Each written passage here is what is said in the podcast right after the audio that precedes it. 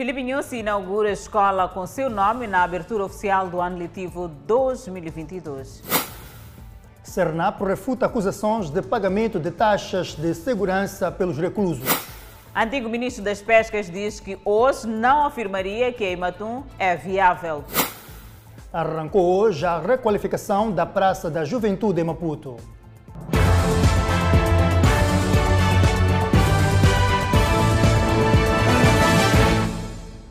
Boa noite, estamos em direto e simultâneo com a Rádio Miramar e com as plataformas digitais. O Presidente da República inaugurou esta segunda-feira a Escola Secundária Engenheiro Filipe Nhusse, no distrito de Boane. Inauguração que teve lugar em paralelo com a cerimônia de abertura do ano letivo 2022 biblioteca, laboratórios de química, física e biologia e 48 salas de aulas com capacidade para cerca de 5 mil alunos mostram a envergadura da escola secundária Engenheiro Felipe Jacinto Nussi, ora inaugurada pelo patrono. A escola secundária que hoje entregamos é uma das 21 escolas secundárias construídas no presente quinquênio e, está e esta destaca-se por ser maior até aqui construída no país após a independência. O governador de Maputo província vê na infraestrutura uma obra de referência e quer que os alunos honrem o nome dado à escola, seguindo o exemplo de Felipe Nussi em termos do percurso escolar. Teve um percurso acadêmico bastante brilhante, desde o ensino primário até as universidades que frequentou, onde podemos destacar a título de exemplo, o grau de mestre em engenharia mecânica. A escola que, para os encarregados de educação, vai encurtar distâncias e descongestionar escolas da vila de Boane, Matola e de outros pontos que estavam pressionadas. Descongestionar as escolas da vila de Boane, da Matola Rio Sede, inauguração feita em paralelo com o lançamento do ano letivo 2022, onde o presidente da República disse haver esforços para melhorar o rácio professor-aluno. Com estas contratações, poderemos melhorar a, o, o rácio aluno-professor e aluno-turma. Lançado o ano letivo, mas nem todos os alunos irão avançar por conta das escolas destruídas pelos desastres naturais e o setor ainda não tem horizonte para soluções. Todo esforço está sendo feito para que o mais rapidamente possível as crianças estejam a estudar. O drama tornou-se maior depois de ganhar novos ângulos, além dos alunos que não poderão estar em contato com a ciência logo no arranque do ano letivo por conta das suas escolas destruídas pelos desastres naturais. Há alunos que não poderão ir às escolas porque essas infraestruturas estão neste momento a servir de centros de acolhimento às vítimas que ficaram sem abrigo. Algumas escolas nossas que não sofreram com, eh, com esta eh, eh, depressão estão a servir também de centros de acomodação. Estatísticas indicam que cerca de 2,4 milhões de crianças no país não vão à escola e 40% de moçambicanos não sabem ler nem escrever. Arranca amanhã, dia 1 de fevereiro, a cobrança nas portagens da circular, um assunto que podemos desenvolver, onde o Revo Lapchek poderá interagir aqui no Fala Moçambique em direto. Por hora, seguimos com mais notas. Iniciou esta segunda-feira a vedação para a requalificação do perímetro que compreende a Praça da Juventude na cidade de Maputo.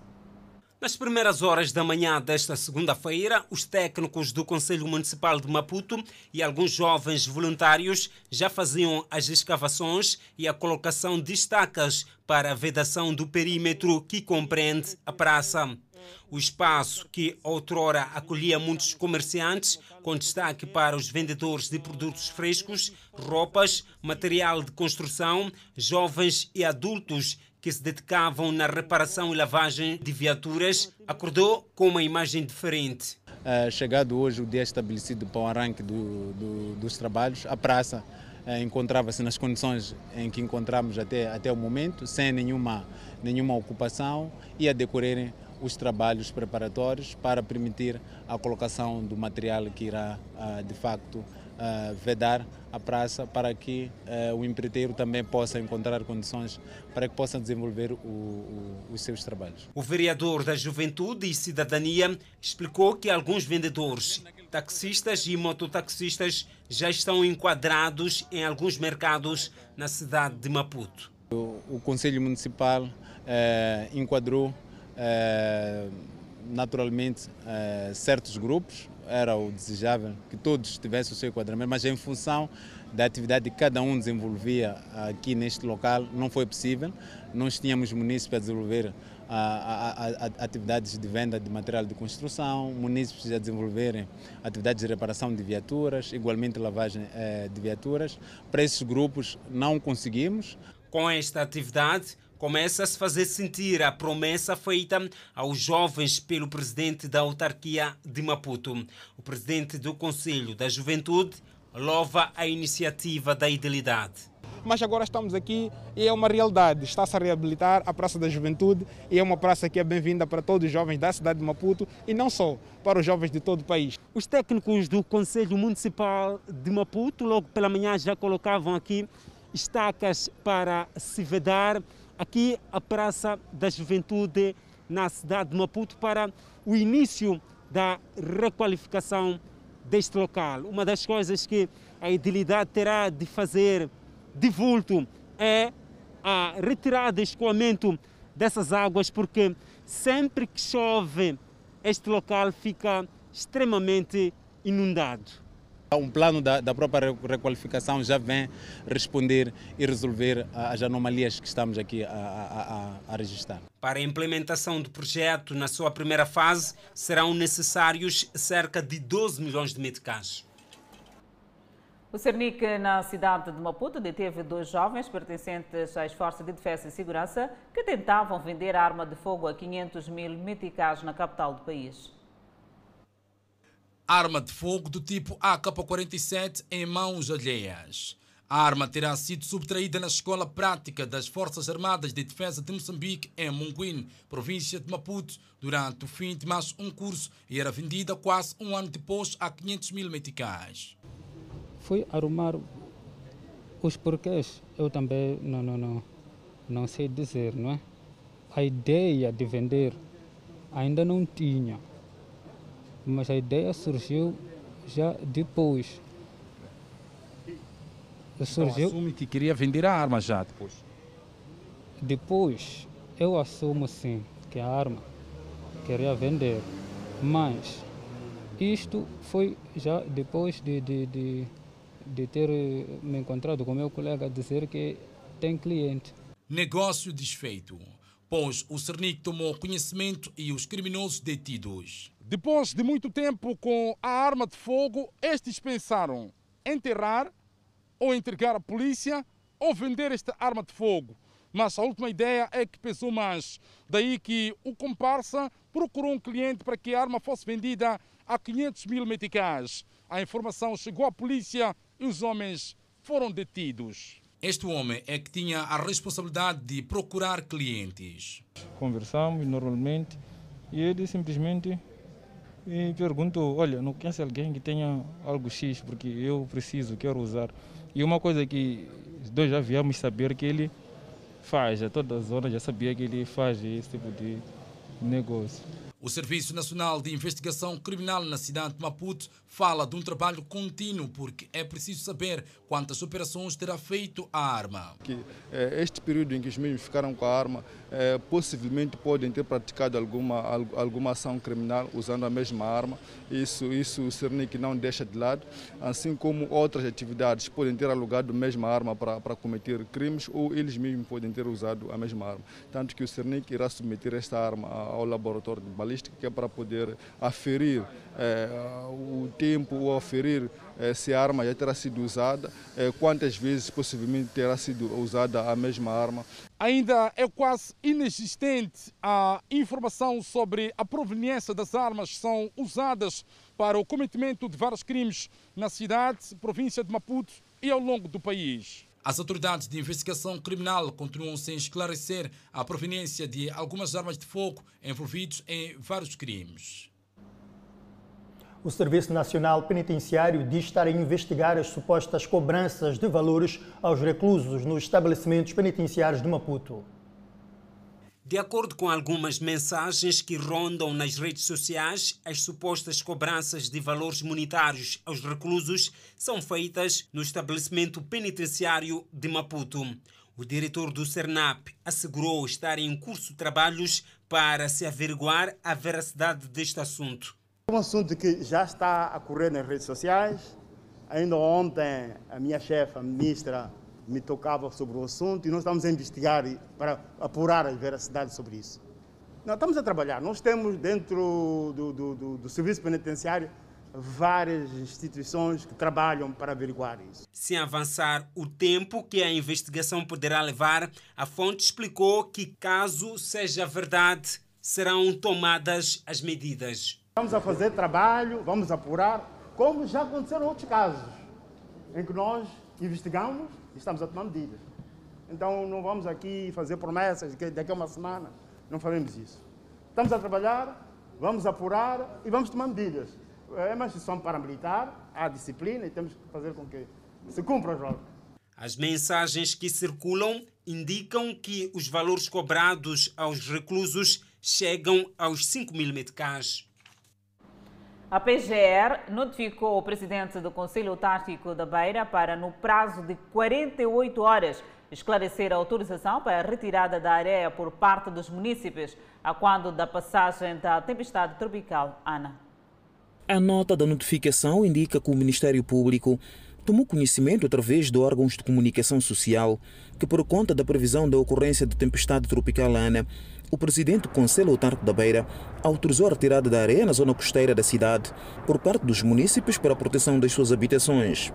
Na sua nota de pedido de esclarecimento, em que o presidente do Conselho Autarco da Beira deverá fazê-lo em 48 horas, a partir da data da recepção da mesma, o Ministério Público refere que qualquer que seja a atividade na zona costeira deve ser precedida de um estudo de impacto ambiental, com vista a não colocar em causa o ecossistema, segundo o precentuado no número 1 do artigo 17 do Decreto número 97-2020, de 4 de agosto.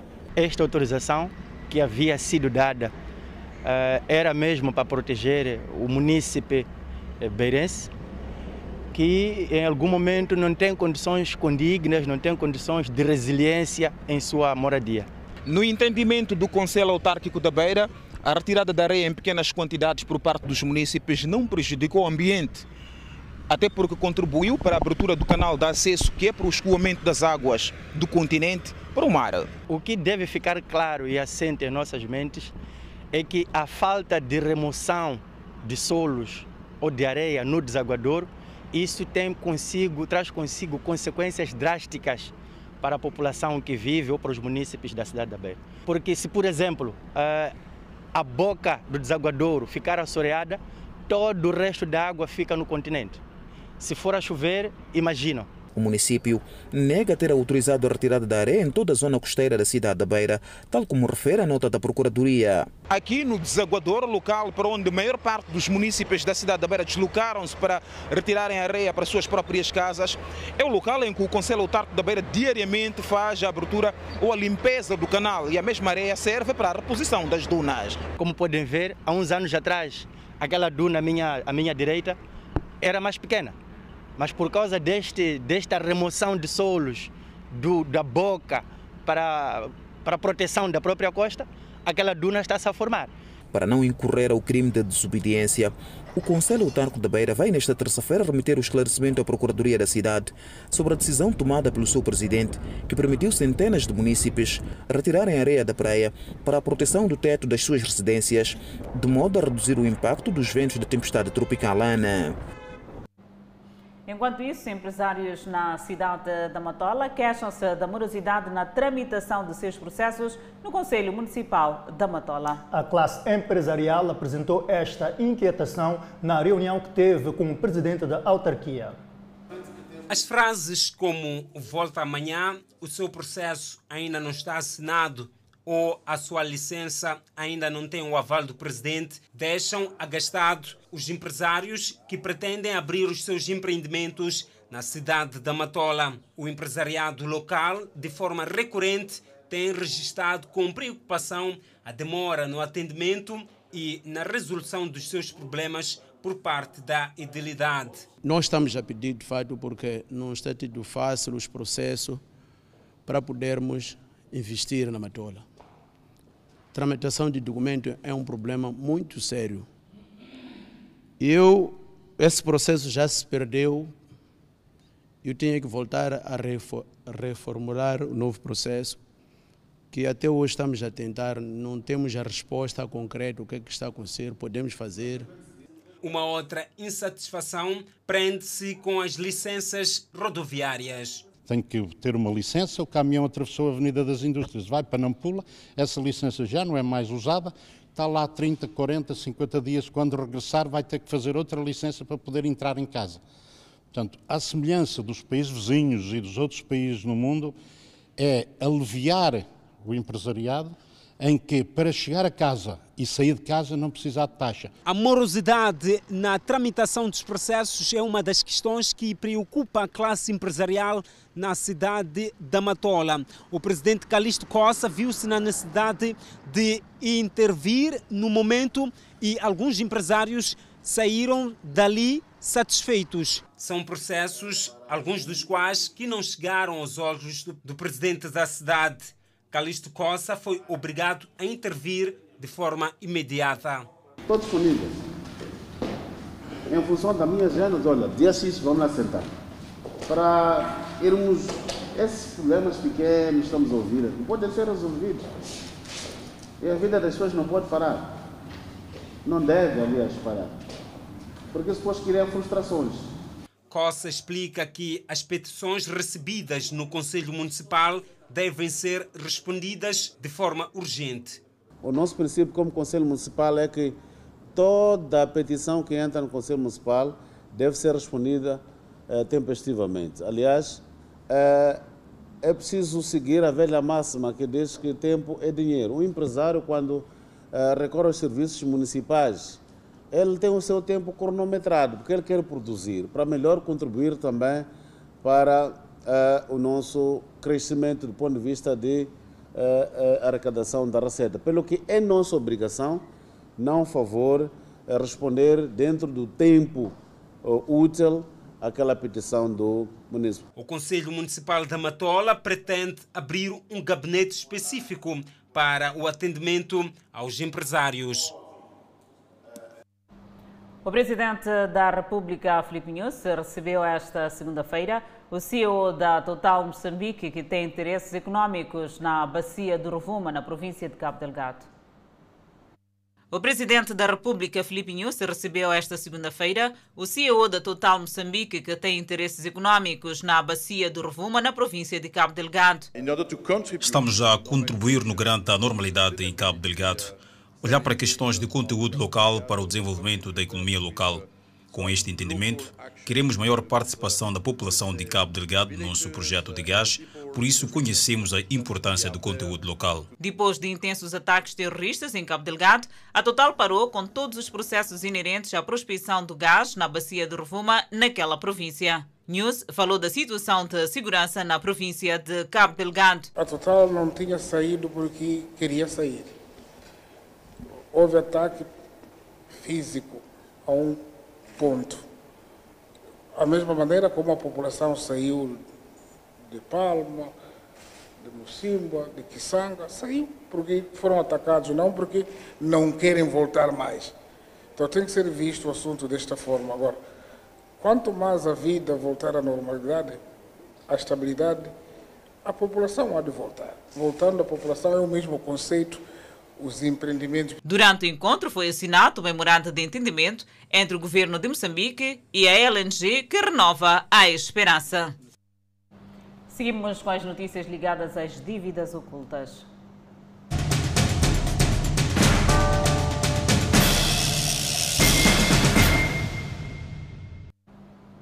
Foi ouvido nesta segunda-feira Felipe Januário, que era inspetor do pescado a quando da contratação da dívida. Januário disse que foi ele quem fez a pré-vistoria das embarcações e que não sabia que tinha uma componente de defesa e segurança. Felipe Januário, antigo inspetor do Instituto Nacional de Inspeção do Pescado, foi ouvido hoje em tribunal. O declarante disse que fez a vistoria dos barcos de Imatum, mas não teve acesso à documentação das embarcações para o estudo. No caso de previstorias, a previstoria não dá lugar a esta aprovação e conseguinte eh, emissão da autorização sanitária. Sendo assim, teríamos previstoria como um facto facultativo, enquanto que a vistoria, sim, é obrigatória. E da vistoria pode a, a embarcação eh, ter como resultado a sua reprovação e, por conseguir, não ter a, o documento desejado, portanto, essa autorização sanitária, enquanto que tratando-se de previstoria, não dá lugar a esta a, a reprovação pelo facto da previstoria ser facultativa. Quando o juiz passou a palavra ao Ministério Público, quis saber se o declarante tinha conhecimento da componente de defesa e segurança e o declarante afirmou que não. Como também disse que após regressar a Moçambique, depois de fazer a vistoria na França, não teve acesso às embarcações regressado a Maputo, nunca mais, nunca mais, eh, nunca mais, portanto, eh, entrei em qualquer embarcação eh, vistoriada ou as outras por vistoriar. O assistente do Ministério Público à Ordem dos Advogados de Moçambique questionou o declarante se teve conhecimento do estágio do dossiê da Imatum a partir do Ministério do Mar, Águas Interiores e Pescas, para onde foi transferido depois de trabalhar no Instituto Nacional de Expensão de Pescado. O mesmo afirmou que, por ser técnico, não teve acesso ao dossiê. Eu estava no gabinete jurídico como técnico jurídico.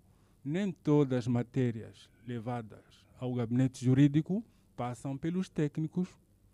Daí que não tenho conhecimento de factos supervenientes, direta ou indiretamente ligadas a esta matéria.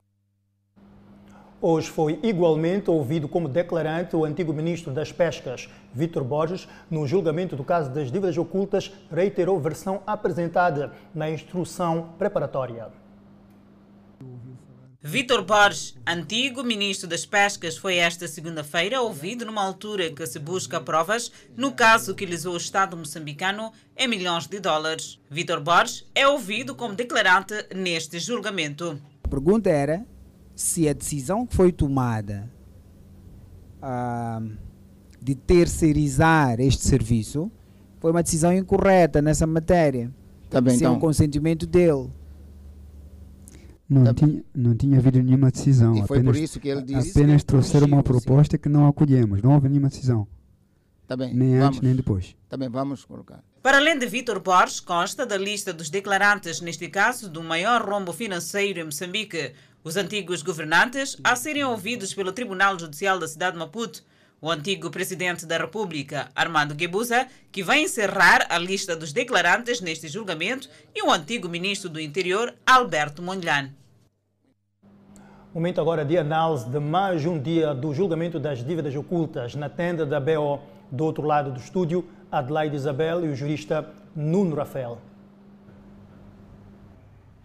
E cá estamos deste lado para uma breve análise relativamente a este caso das dívidas ocultas e para podermos analisar, já cá estamos com Nuno Rafael, que é o nosso jurista, quem cumprimento desde já.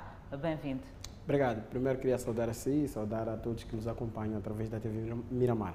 E nesta quarta-feira, Felipe Januário foi quem foi ouvido. Januário diz que foi ele quem fez a vistoria das embarcações e que não sabia que tinha uma componente de defesa. E que análise pode fazer dessas declarações? Olha, um, quando o tribunal requereu a audição um, destes declarantes, principalmente a, a, aos de hoje, era na verdade para perceber até que ponto é que haveria a viabilidade na contratação um, de uma empresa para poder, contratação da dívida para poder, um, através de um projeto de proteção da zona econômica costeira, um, em princípio percebeu-se que este projeto era inviável. O próprio declarante fez referência a isso, a não ter conhecimento, mas não só por causa deste, desta componente de armamento, mas também foi trazendo alguns elementos relacionados, por exemplo, com a capacidade ou as características próprias que estas embarcações tinham para a pesca do atum, por, exemplo. A contratação, contratação perdão, era para efeitos um, um, da existência de uma empresa que era o Ematum, que era para poder, com esta empresa, poder pescar o atum e fazer aquilo que é a sua respectiva venda para angariar fundos para a economia moçambicana, mas não é o que se verificou a priori. Este projeto foi mal concebido e por causa deste fator tivemos essa situação que tivemos hoje. E essas são declarações muito importantes que vão trazer outro rumo nestas investigações. Certamente. O tribunal, ao ter um, um, uh, requerido a audição destes, era na verdade para perceber até que ponto é que houve a, a, negligência ou as pessoas envolvidas neste processo negligenciaram aquilo que era o procedimento normativo, tanto quanto os procedimentos técnicos para a, a, que este projeto fosse efetivamente eficaz e tivesse resultados positivos. Não é o que ocorreu e por isso que um, o tribunal está aí para poder julgar estes sujeitos. Ainda no dia de hoje tivemos mais outro declarante, neste caso o antigo ministro das Pescas, que foi ouvido e este declarante também trouxe a, a sua versão da história.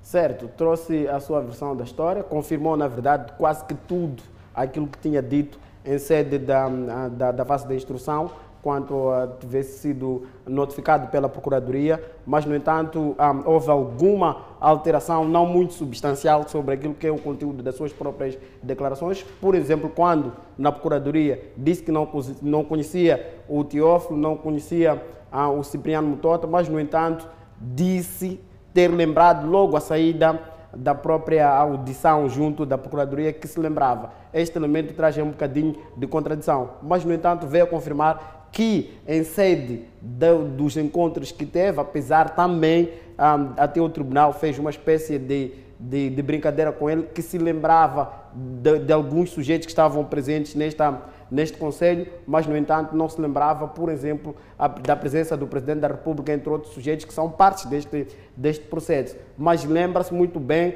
com ipsos verbos aquilo que são, um, vamos lá, os artigos que constam do decreto que aprovava esta mesma. No entanto, o Tribunal fez uma espécie de brincadeira de que a sua capacidade de memória é seletiva em função daquilo que é o seu próprio interesse. Mas, tirando tudo o resto, veio a confirmar aquilo que nós um, expectávamos em relação às suas declarações, de que o projeto, ele foi uma das vozes que estava a opor-se para a, a, a, concretização deste projeto, porque, no seu entender, era, era inviável. E temos ainda mais declarantes nos próximos. E também, o, o, o, neste caso, o Tribunal tem ainda e chama a atenção para que os advogados estejam preparados para o mês de fevereiro. Hoje já é 31 de janeiro e a partir de amanhã começa a ser corrido o calendário. Certamente, e o mês de fevereiro um, traz consigo alguns declarantes que são, em função daquilo que o seu status ao nível social, um, tem que ter um certo trato, digo, em relação aos advogados, ao fazer aquilo que são os seus questionamentos, tem que colaborar com a justiça, tem que ser célere e tem que agendar bem aquilo que é o seu programa de questões que vão lançar, a bem da defesa, é claro, dos seus próprios constituintes, que vão lançar aos declarantes em sede deste processo. Nuno Rafael, muito obrigada por ter aceito este convite e desta feita. Continuamos a trazer mais informação e lançamos para o Estudo Central.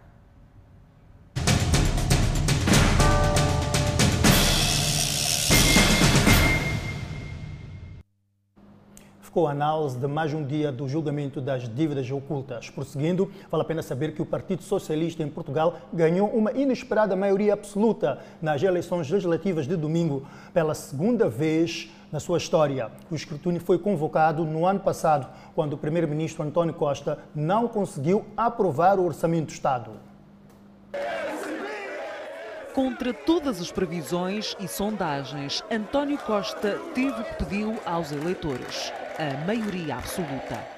O povo votou e o PS ganhou. No discurso de vitória, o secretário-geral do partido deixou claro que o resultado histórico alcançado nestas eleições não é sinónimo de poder absoluto e garante que a próxima legislatura será de diálogo com todas as forças políticas, à exceção do Chega. Esta será necessariamente uma maioria de diálogo. Em democracia, ninguém governa sozinho. Nós queremos governar para todas e com todas os portuguesas e portugueses e, naturalmente, com aqueles que os representam na sua pluralidade na Assembleia da República. Quando for indigitado pelo Sr. Presidente da República, promoverei reuniões com todas as forças políticas, com exceção daquela que disse que não faz sentido consumir tempo no diálogo. Com missão, Costa quer virar a página da pandemia e promete ter um governo mais pequeno. E deixa claro que não irá pisar o risco porque a maioria só foi possível graças a votos vindos de outros partidos. O primeiro garante que não pisaremos o risco sou eu próprio. Um dos grandes desafios que terei nesta legislatura é reconciliar os portugueses com a ideia das maiorias absolutas e de que a estabilidade é bom para a democracia e não uma ameaça à democracia. Centenas de apoiantes quiseram ver e ouvir o Homem da Noite. 17 anos depois, o PS volta a conquistar uma maioria absoluta, a segunda na história dos socialistas. Um resultado que, para António Costa, é um cartão vermelho a qualquer crise política. Arranca amanhã, dia 1 de fevereiro, a cobrança nas portagens da estrada circular. Esta é uma nota a acompanhar daqui a pouco com Aurélio Labcheca. Já temos algumas imagens que nos chegam do exterior eh, que vêm nos trazer esta senda relativamente às portagens. Daqui a pouco, logo após, ao intervalo. Até já.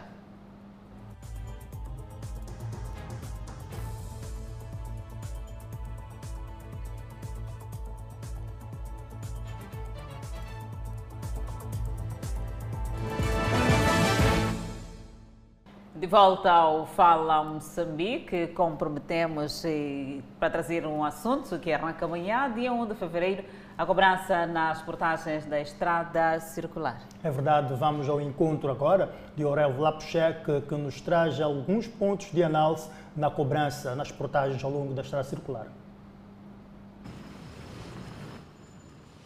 Muito boa noite, Edson. Muito boa noite, Adelaide. Respondemos a partir do posto de cobrança da portagem da Costa do Sol para dizer que a partir de amanhã, dia 1 de fevereiro, vai iniciar efetivamente a cobrança nos postos de portagem instalados ao longo do traçado da estrada circular de Maputo.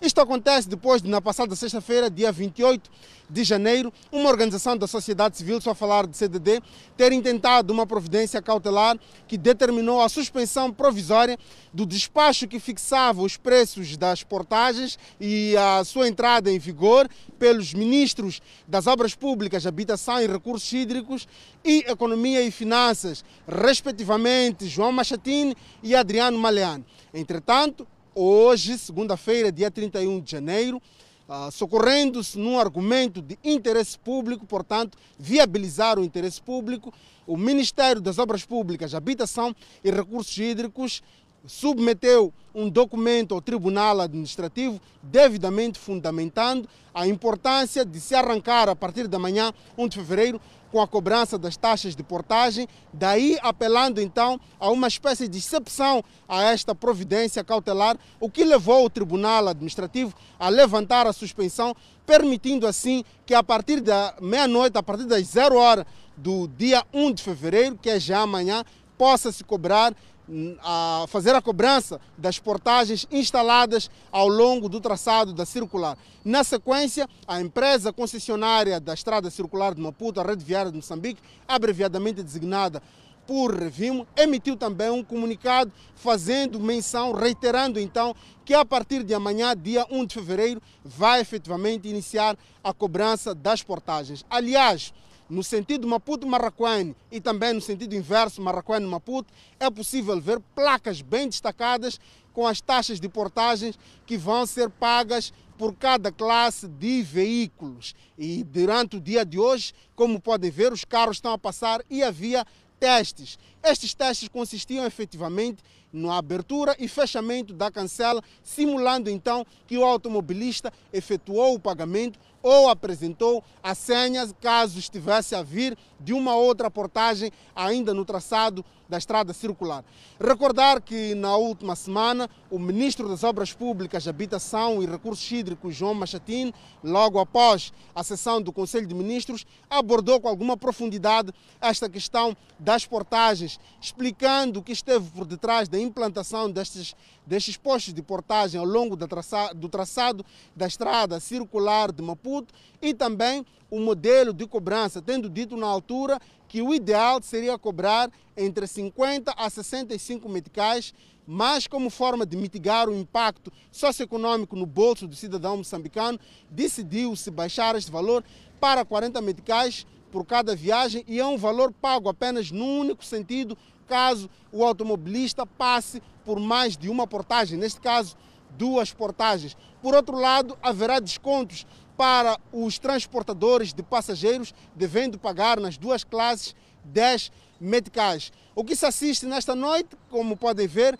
é o movimento de viaturas que vêm da cidade de Maputo, muitos a regressarem às suas residências em vários bairros, seja Marraquém, Zimpeto, Albazin e por aí fora. Não sei se teriam alguma questão, Adelaide Edson, que eu estaria em altura de responder a partir aqui do posto de portagem da Costa do Sol. Orelvo Labuchek ficou essencial nesta noite. Hoje foi mesmo dia de simulação nas cancelas das portagens que entram em vigor amanhã, mesmo este uh, pagamento a partir de amanhã, dia 1 de fevereiro de 2022. Orelvo, e cá estamos nós, continuamos já a trazer a informação, época chuvosa. Chuva de domingo tornou intransitável várias vias de acesso na província de Maputo. As vias mais caóticas são as terraplanadas, como a que dá acesso ao terminal de Santa Isabel, onde o administrador de Marraquene teve que ir acalmar uma manifestação dos moradores. Mais uma vez, a chuva expõe fragilidades mobilidade condicionada em várias vias de Maputo província. Maimita movimenta sua viatura com dificuldades na via que leva a Santa Isabel e diz que a manutenção é mais regular do que devia. Eu de dois em dois meses tenho que levar o cara à manutenção. Sim. E sem condições para tal. Não está fácil. Mais agastada ainda, porque a esses gastos vai se acrescentar o custo das portagens ao deixar esta via e entrar na estrada circular ou na N1. Conforme vê a estrada do jeito como está, de repente estamos aí na estrada, estamos a pagar portagem. Isso faz sentido? Lá, lá atrás está, está pior que isto. A suspensão da minibase de Fernando não suportou o movimento nas condições em que a via se encontra. Teve que parar para trocar algumas peças cova aqui. Ontem aqui gripou um carro aqui. Aqui, outro lá. Já estamos mais sobre a estrada. Moradores anunciam manifestação e o administrador de Marraquene foi controlar a situação no local. A população que queria que estava insatisfeita com, com a estrada, inclusive produziram estas camisetas, do qual eu, eu, eu, eu também estou solidário. Solidário por quê? Porque compreendo que a estrada está em péssimas condições. O administrador diz estar em todas as condições reunidas e tudo pronto para obras nesta estrada. Mas quando o empreiteiro estava para avançar, ele teve que ordenar pausa por conta das condições climatéricas que não permitem e equaciona que logo que passar esta época chuvosa haverá avanço nas obras. E o governo provincial, através da, da AN, queria voltar a, a reabilitar a estrada. Eu, como administrador, pedi a eles que não o fizesse agora, porque está a chover e o INAMS anuncia mais chuvas nos próximos dias e, e é a mesma coisa que vai voltar a estragar. Muita insatisfação por controlar. O administrador teve também que ir se reunir com moradores de Cumbeza, insatisfeitos com a decisão de fecho dos acessos à área residencial. Não vai haver barulho e posso-vos dar a certeza que vamos sair deste encontro com um consenso entre as partes. Pelos pronunciamentos dos moradores, o assunto parece ser de difíceis consensos. Isso não é justo. Isso é um bairro residencial. Todos temos direitos. Ninguém é mais que ninguém aqui. Será que o dinheiro que eles têm é obrigação deles de fechar as estradas? Nós que não temos dinheiro, vamos ver onde. Parte dos moradores de Cumbeza diz querer fechar alguns acessos para controlar a criminalidade e outra parte discorda com a medida. Expostas ao perigo, dezenas de famílias residentes na zona da Manga Mascarenha, na cidade da Beira, vivem com águas sujas nos quintais e dentro das suas casas há aproximadamente um ano. É uma situação que, segundo estas famílias, arrasta-se desde 2019 a partir do momento em que iniciaram os movimentos para a instalação das grandes empresas naquela área residencial. O que antes parecia ter sido um sinal de desenvolvimento para estas comunidades transformou-se numa desgraça. No princípio do ano passado, o problema que antes dava indicações de que seria anúncio de um mau sinal agravou-se, passando estas famílias a conviverem com águas sujas nos quintais e até dentro das suas casas. As comunidades dizem que estão nesta situação de autêntico atentado à saúde pública há mais de 10 meses. E este fato sucede logo depois das autoridades municipais terem autorizado os agentes econômicos a construir as suas infraestruturas neste ponto da cidade da Beira. O aterro feito e a construção das referidas infraestruturas encerraram os canais por onde eram escoadas as águas. Essa água não anda por causa desses parques, está fazendo parque aí, não está deixando caminho de água, não faz drenagem, está fechando caminho de água. Está vendo a água como está? A água está preta, com cheia de sujidade, aí nós não temos como viver. Eu estou aqui há 15 anos nessa zona, nunca sofri com água. Mas desde que começaram a fazer essa empresa que não faz nem drenagem, nem nada, estamos a sofrer com água. Na minha casa dentro, quando chove água, cheia de água dentro. As comunidades afirmam que por diversas vezes procuraram pela idilidade, sem no entanto ver resolvido o problema. Vocês não conseguem nos ajudar a nos tirar nessa água, convém-nos arranjar espaço para nós podermos sair aqui, porque eles concederam a mais empresa do que a população. E nós estamos a pedir ajuda. Não estamos a pedir ajuda nem de farinha, nem de comida, nem de nada. Só estamos a pedir socorro para nos abrir drenagem. Tenho cinco filhos com uma netinha de dois anos a viver na água, com essas doenças que têm. A água não anda, está cheia de sujidade. Por conta desta situação, tem-se registrado nesta área residencial doenças como malária, diarreias e não só. Doença diarreia não falta, malária não falta, porque mosquito está cheio. Ontem, dentro de casa, eu pus blocos, estou a encontrar cobra grande, parece meu braço esse. Eu dali nem maneira, não tinha maneira, tinha que sair fora, pedir socorro para pessoas. Vim matar aquela cobra. Cobra grande, preto de água. Já é a terceira vez que nós já somos afirmado para vir aqui nessa zona. Estou cansado de falar na rádio. Sobre este fato, o município da Beira prometeu pronunciar-se oportunamente. Ainda voltaremos a falar dos estragos provocados pela chuva durante o Fala Moçambique. Prosseguimos com a informação. O governador da província de Maputo, Júlio Parruque, participou este domingo no culto de inauguração do novo templo da Universal Moçambique, no bairro do Fomento, na Matola. A cerimônia foi também momento de reflexão sobre a contribuição da Igreja no desenvolvimento da província.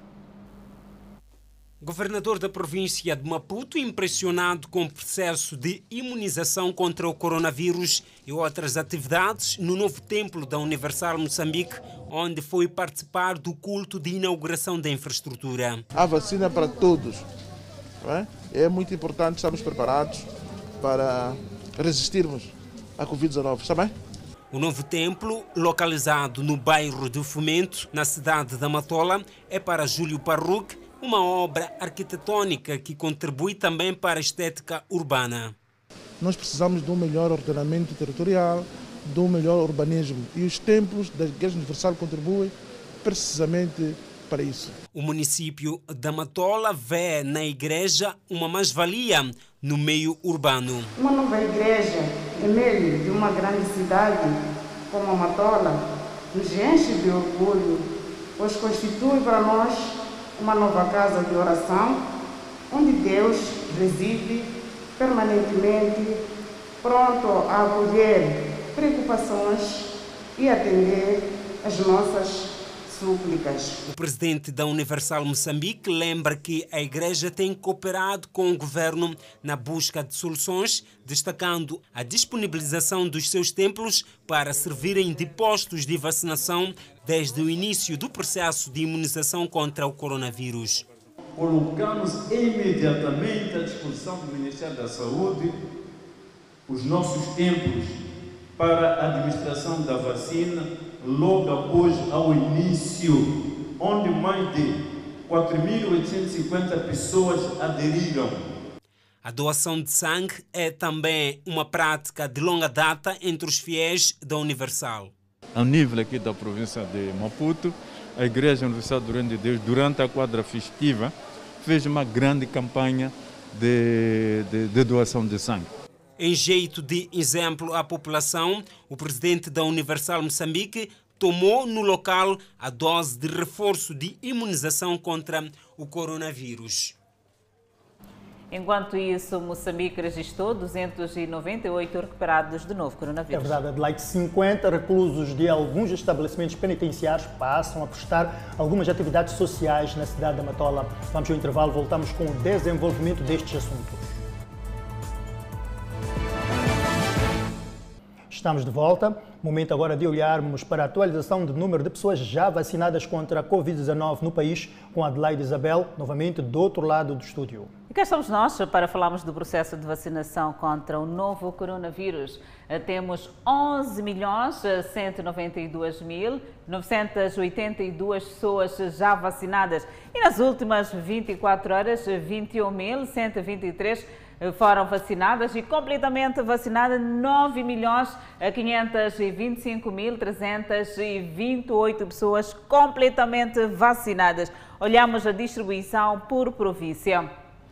No norte de Moçambique, Niassa, nas últimas 24 horas, vacinou 462 pessoas. E no centro do país, Tete vacinou 261 pessoas nas últimas 24 horas. E, por fim, o sul do país, Maputo, província com 327 mil pessoas completamente vacinadas. E desta feita, seguimos com este processo de vacinação para acompanhar. É só olhar a nossa página do Facebook.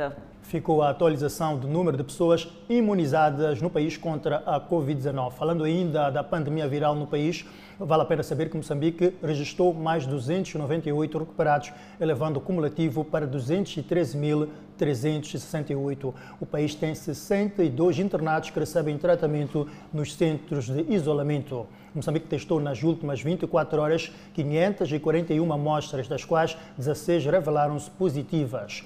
Dos novos casos, 15 são de nacionalidade moçambicana e um de nacionalidade estrangeira. O país tem um cumulativo de 223.827 casos positivos, sendo 223.458 de transmissão local e 369 importados. Moçambique notificou mais três óbitos, elevando o cumulativo em vítimas mortais para 2.173. Moçambique tem 8.282 casos ativos. Prosseguimos com as notícias no Fala Moçambique. É verdade, Edson, e falamos de reintegração social, onde 50 reclusos de alguns estabelecimentos penitenciários passam a prestar algumas atividades sociais na cidade da Matola. Para o efeito, foi rubricado esta segunda-feira um memorando de entendimento entre o Conselho Municipal da Matola e o Serviço Nacional Penitenciário. É a primeira experiência que o Cernap encontrou junto com a Idealidade da Matola para a reinserção dos reclusos na sociedade. Alguns reclusos com bom comportamento e com a metade da pena cumprida poderão realizar alguns trabalhos para o Conselho Municipal da Matola. Para a elegibilidade dos reclusos, haverão requisitos a serem seguidos para a prestação das atividades sociais. Porque não pode ser um recluso que esteja já no início da pena. Uh, a disciplina, que dentro do Conselho da Reclusão, uh, conhece-se as características e atitude, o comportamento de cada recluso, e de acordo com este comportamento é o recluso que vai estar aqui empenhado. Para o Edil da Matola, esta política de reinserção social de reclusos vai permitir barreiras físicas, psicológicas e de comunicação, promovendo condições adequadas para garantir sua inserção real e virtual na sociedade após o cumprimento da pena. Vamos trabalhar fazendo acompanhamento dentro desses requisitos para que esta, esta nossa relação seja efetiva e que produza de facto resultados almejados, resultados que deixem toda a sociedade moçambicana e acima de tudo a sociedade matolense tranquila de que o que está a acontecer é o normal, não há nada que venha de fato a pôr em causa uh, qualquer que seja o direito que assiste esses nossos irmãos estão nessa situação. Os reclusos elegíveis vão trabalhar em vários setores da atividade no Conselho Municipal da cidade da Matola. O presidente Calixto Costa deixou claro que se vão observar as questões dos direitos humanos desta classe reclusória. Vamos exigir que o tratamento seja rigorosamente humanizado. Não é o fato de estar-se naquela situação que vamos dizer que é, é para estes nossos irmãos serem maltratados. Não, antes pelo contrário. Os reclusos terão um subsídio através do Serviço Nacional Penitenciário. O CERNAP há de ser remunerado e os reclusos hão de ter uma percentagem para poderem adquirir este valor, que é, do, do, do, que é o salário ou o subsídio que eles vão ter pelo trabalho que vão realizar, que vai ajudar também na linha da recepção, né, que vão depositando, conservando o dinheiro que a posterior podem ter para as necessidades de cada recluso. Os reclusos apurados espera-se que contribuam na limpeza da cidade, jardins e na limpeza das valas. A Administração Nacional de Estradas restabelece circulação nas vias afetadas pela tempestade Ana. E numa outra vertente, as chuvas agravam degradação de estradas em Nampula. São notas a acompanhar logo após o intervalo. Até já.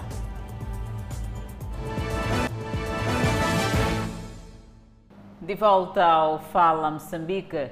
As chuvas que se fizeram sentir nos últimos 15 dias agravaram o problema da degradação de algumas vias de acesso que ligam os bairros da periferia da cidade de Nampula. Os residentes de diferentes bairros da cidade de Nampula mostram-se por isso preocupados com a situação.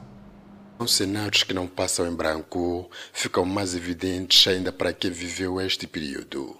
Este ano choveu e voltaram os problemas de sempre. As estradas terciárias que ligam a cidade de Nampula, dos bairros periféricos, algumas estão parcial e outras totalmente intransitáveis. Por exemplo, da terminal de Chapa da Expansão à zona do Campo dos Macondes, no bairro de Namticliwa, dando acesso à Avenida Trabalho, já vão anos que os buracos tomaram conta da via, o que dificulta a circulação de pessoas e, sobretudo, de viaturas. Com certeza damos muito mal, mas ficar sofrer, molas, pneus, futuros, amortecedores. A via que sai da zona de Namteca, dando acesso à Avenida FPLM, aqui na cidade de Nampula, encontra-se num estado avançado de degradação. Até porque os utentes, sobretudo os automobilistas, dizem que a questão de manutenção das suas viaturas é quase que constante.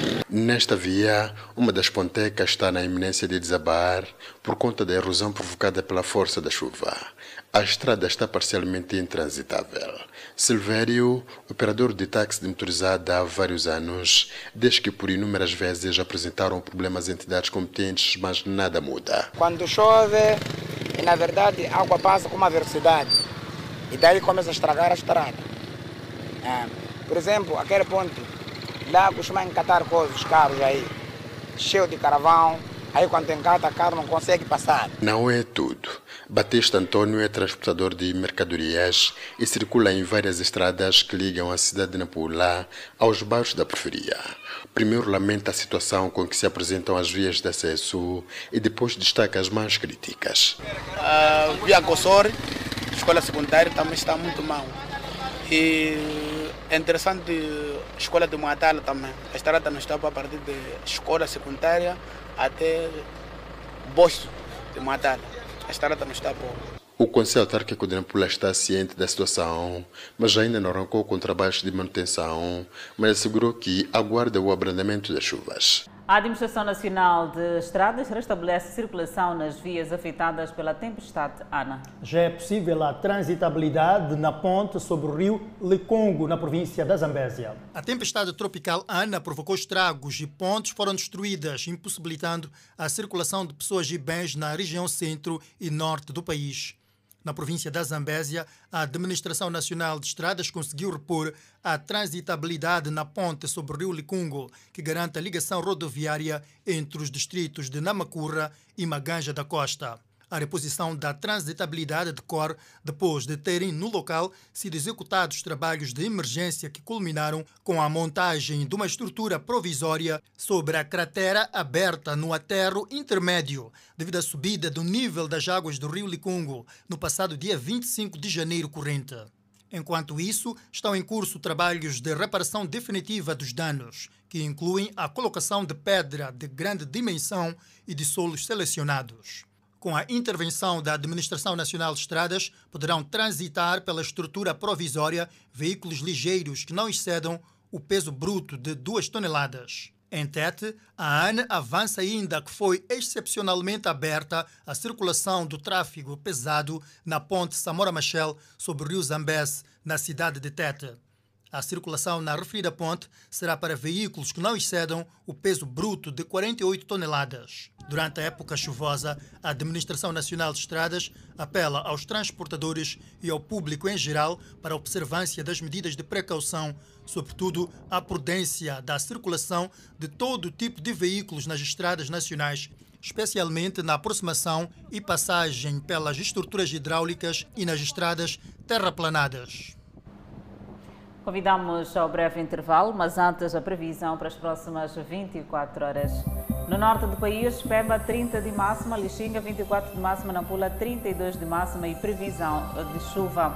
Seguimos para o centro do país. Teto com máxima de 33, Quilimana 32, Chimoio 29, Beira 30 e também previsão de chuva. Para Vilanculos 30 de máxima, Inhambane 31 de máxima, Xaixai 32 de máxima, 22 de mínima e para Maputo 31 de máxima é a previsão.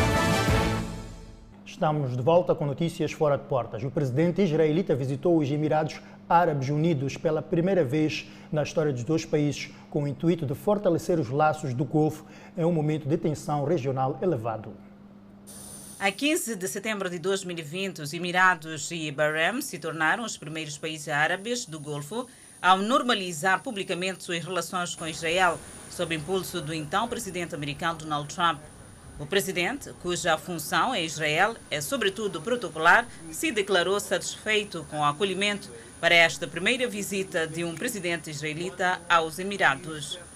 O presidente foi recebido na chegada à capital dos Emirados Árabes, Abu Dhabi, pelo ministro dos Negócios Estrangeiros, Sheikh Abdullah bin Zayed Al Nahyan. Jogador do Manchester United impedido de treinar pela equipa ou outra na Premier League até o desfecho do esclarecimento de acusação de agressão à esposa. As alegações incluem vídeo, fotografias e uma nota de voz que foram postadas no Instagram neste domingo pela ex-namorada do jogador do Manchester United e posteriormente excluídas. Mason Greenwood não voltará a treinar ou jogar até novo aviso, disse a United em comunicado. O grupo disse anteriormente que não vai tolerar violência de qualquer tipo. Greenwood tem seis golos e duas assistências em 24 partidas e todas as competições pela United nesta temporada. O jogador de 20 anos começou sua carreira na academia da United e jogou uma vez pela seleção da Inglaterra. O Fala Moçambique fica por aqui. Grato pela preferência, proteja-se da Covid-19. Até mais.